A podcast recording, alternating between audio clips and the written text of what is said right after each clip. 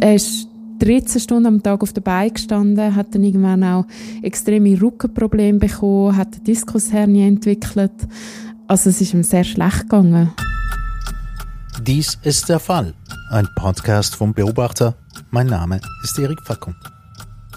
Heute eine schwere Krankheit als Kind hat Folgen bis ins Erwachsenenalter.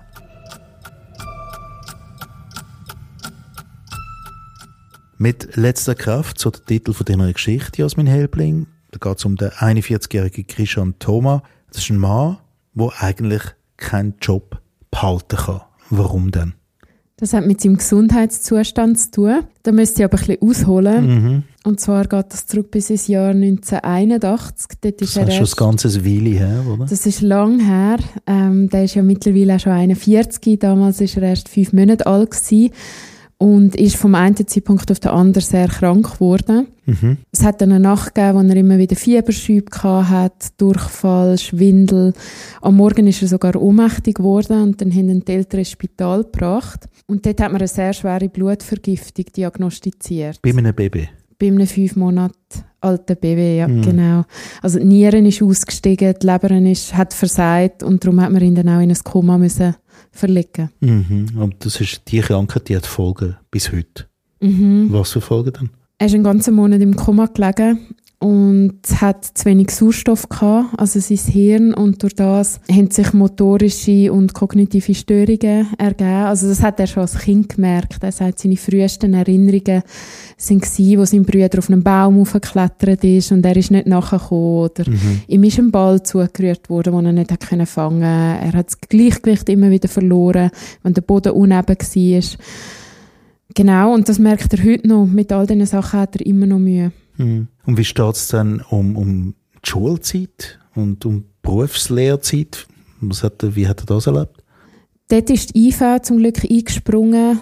Seine Ärzte die haben empfohlen, dass er an die Rudolf-Steiner-Schule geht, damit er auch nicht Druck kann lernen kann. Und die IV hat dann die Kosten übernommen. Und das hat ihm auch gut getan. Er sagt, er hat eigentlich eine glückliche Kindheit gehabt. Er hat aber auch an der Rudolf-Steiner-Schule gemerkt, dass er natürlich langsamer ist und sich schwerer kann konzentrieren und einfach nicht so gut ist wie die anderen Kinder. Mhm. Ich glaube, das merkt man schon auch, wenn man noch jung ist. Ja, und als er fertig ist mit dieser Schule, hat er gemacht, was er hat können. Also seine Eltern, die haben im Tessin gewohnt und die haben Bekannte gehabt mit einem Restaurant. Dort hat er dann mal arbeiten können, ich glaube eineinhalb Jahre. Und ja, das ist irgendwie gegangen. Mehr schlecht als recht, aber es ist gegangen und dann hat die IV gefunden, sie suchen ihm eine Stelle, eine Lehrstelle in diesem Bereich. Mhm. Und was ist dann gegangen? Also hat die Lehrstelle angetreten? Mhm. Für die ist er dann extra ins Welschland, hat auch extra müssen Französisch lernen. Ähm, es war eine Lehrstelle als Hilfskoch gewesen, also man hat gefunden, Koch selber kann er nicht werden, das, das geht nicht mit den Einschränkungen, die er hat. Mich hat noch gewundert, ihn im Nachhinein auch, dass man ihm die Stelle als Hilfskoch zutraut hat, weil auch das, das hat sich schon in der Lehrzeit, ist extrem schwierig gewesen. Mhm. Also er hat mehr, mehr als Schwierigkeiten gehabt, also motorischer Natur, aber auch gleichzeitig Konzentration. Ja, genau beides. Er hat einen riesigen Ordner mit Bericht von damals und Zeugnis, also von Lehrmeistern oder Lehrerinnen. Und die sehen eigentlich alle gleich aus. Also das heißt überall, er kann sich schlecht konzentrieren, man muss ihm alles mehrmals sagen, er kommt nicht nachher, er ist, schlecht, er ist schnell erschöpft. Also die Leistung hat nie dem entsprochen, was gefordert war. Mhm. Und die Stelle als Hilfskoch, die hat er dem, dementsprechend auch nur eine Zeit lang gemacht. Er hat es fertig gemacht, ist dann aber durch die Abschlussprüfung gefallen Mhm. und darum hat man ihn auch nicht behalten in dem Restaurant. Und was ist dann nachher mit ihm passiert? Dann ist er zurück ins Tessin gegangen zum Vater. Eltern haben sich dann getrennt in der Zwischenzeit und hat wirklich zwei Jahre nach einer neuen Stelle gesucht, ist arbeitslos gewesen. Und dann hat er eine bekommen, in einem Hotel, auch als Hilfskoch. Und dort war einfach das Problem, gewesen, dass der Koch, der verantwortlich war, wer gekündigt hat und er plötzlich allein für die ganze Küche und alle Angestellten verantwortlich war. Und das hat er natürlich maßlos überfordert. Mhm. Kann man sich vorstellen, wenn man die ganze Liste anschaut von den Sachen, Ja, die beeinträchtigen. Ja. Ja. ohne Einschränkungen. Und er ist 13 Stunden am Tag auf der Beine gestanden, hat dann irgendwann auch extreme Rückenprobleme bekommen, hat eine Diskushernie entwickelt. Also es ist ihm sehr schlecht gegangen. Und die Filiale, die hat dann auch geschlossen, das ist dann noch dazugekommen. Also Pech zum Unglück dazu. Ja.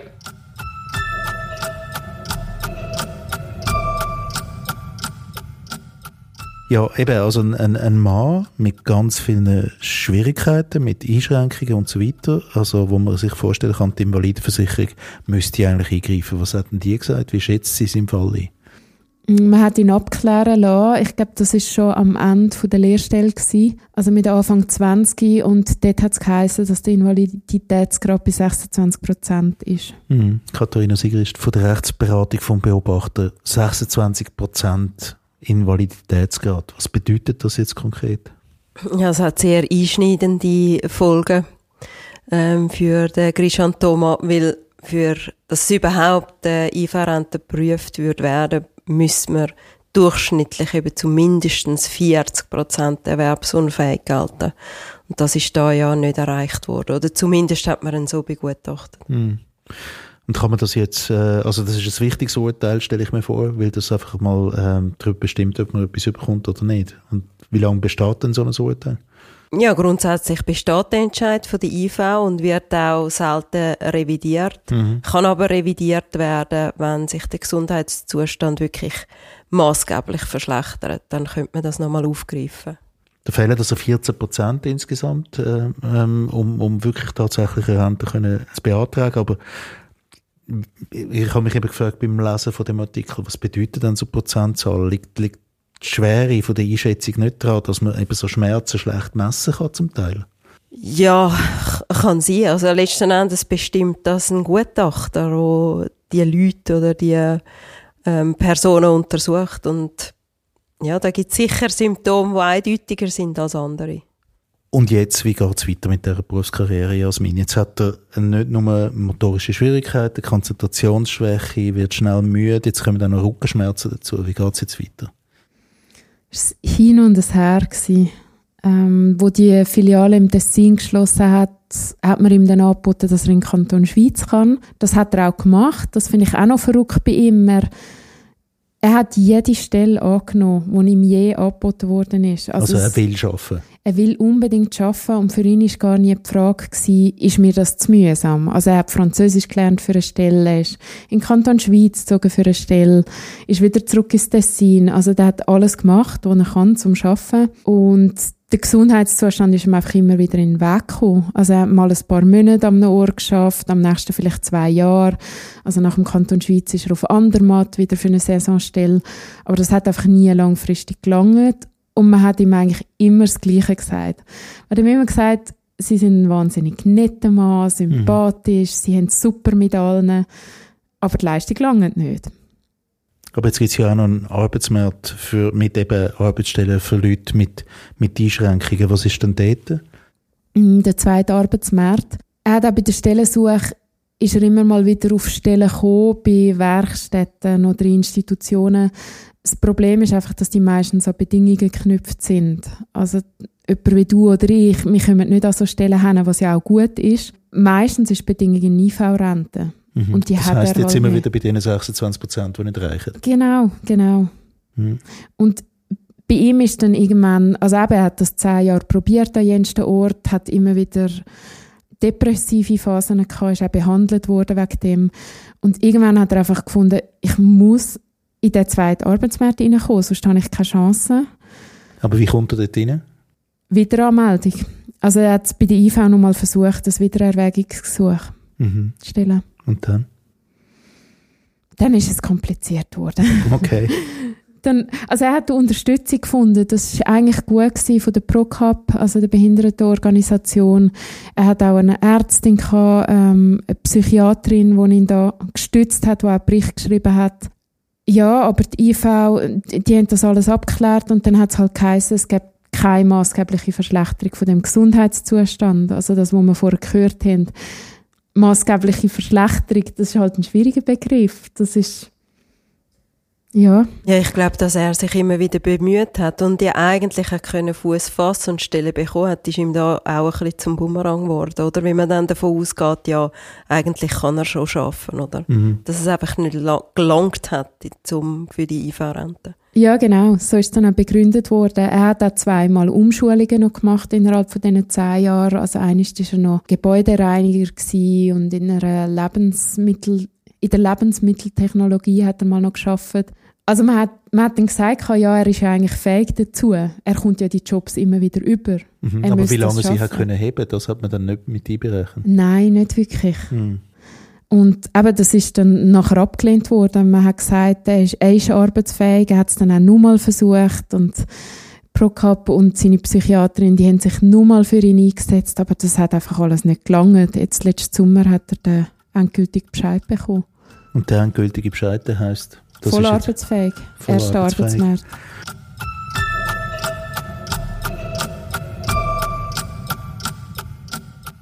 Ja, was sagt man jetzt da? Ist das, ein, ist das jetzt ein Einzelfall, wo einfach irgendwie durch ein Raster durchgeht, wo man, wo man gar nichts mehr machen kann? Ja, so nichts machen, ja. Eben, es ist die massive Verschlechterung, wenn man das nochmal könnte begutachten oder noch Hinweise findet. Aber das ist natürlich auch ein endloser Kampf, oder, wo sehr belastend ist für die Betroffenen. Ob es ein Einzelfall ist, das würde ich jetzt mal bezweifeln. Und jetzt heute, wie geht es ihm, dem Grishan Thoma? Er ist 41. Ja, mal so, mal so. Hm. Also beruflich ist es immer noch so auf und ab. Da ist er in dem Sommer, also letzten Sommer, wo das Urteil gekommen ist, dort ist er natürlich nochmal mega in ein Loch gefallen. Mhm. Ist dann auch wieder in Behandlung gewesen und ist 50% krank geschrieben worden. Dort hat er sich dann auch beim RAF angemeldet und dann hat es mal ein bisschen besser ausgesehen, weil das RAF hat ihm dann eine Stiftung vorgestellt, wo den Einstieg in Pflegeberuf in Pflegeberuf ermöglicht. Einen einfachen Einstieg. Und das hat ihm recht zugesagt, weil er hat einmal in einem Restaurant geschafft, wo einem Heim angegliedert war, hat dort viel Kontakt mit den Bewohnerinnen und Bewohnern und hat eigentlich Freude an dem gehabt. Das RAF hat ihm dann ein Praktikum können vermitteln, dort ist er jetzt im Moment gerade dran. Das Problem ist einfach, weil das eine Massnahme vom RAF ist, muss er sich nebenbei weiterhin bewerben. Und sobald er einen Job findet, muss er das Praktikum wieder abbrechen. Mhm. Und das bringt ihn so ein in eine absurde Situation. Er Dass er auf der einen Seite einen Job will und auf der anderen ja, Seite nicht. genau. Also eigentlich das erste Mal in seinem Leben hofft er, dass er im Moment keine Stelle findet. Weil dann könnte er nämlich nächsten Herbst eine Ausbildung anfangen in diesem Bereich. Und privat, wie geht es ihm da? Zum Glück besser. Das ist so der grosse Lichtblick. Also auch in unserem Gespräch, das ist wo wir über sein Privatleben geredet haben, das war der Moment, wo er freudig geworden ist und erzählt hat. Und ja, wo man ihm das Glück angesehen hat, weil er hat mit 34 schon, also das war vor sieben Jahren, hat er eine Frau kennengelernt, äh, wo mittlerweile seine Ehefrau ist. Die haben geheiratet. Sie hat eine Tochter, wo er mittlerweile auch seine eigene Tochter nennt. Also es ist auch schön, die sind eine kleine Familie geworden und er hat gesagt, wenn es die nicht gäbe, dann wäre es schon lange vorbei gewesen, wahrscheinlich mit dem. Also die stärken ihm den Rücken und geben ihm Kraft. Dann hoffen wir doch mal, dass das so weitergeht. Ja, drücken Daumen. Wir drücken Daumen. Mit letzter Kraft, Titel von der Geschichte von Christian Thoma. Herzlichen Dank für das Gespräch, Jasmin Helbling und Katharina Sigrist. Der Fall, ein Podcast vom Beobachter. Produktion Erik Facon, Mail Kohler. Nachzulesen ist diese Episode namens Mit letzter Kraft im Heft vom 5. März 2023.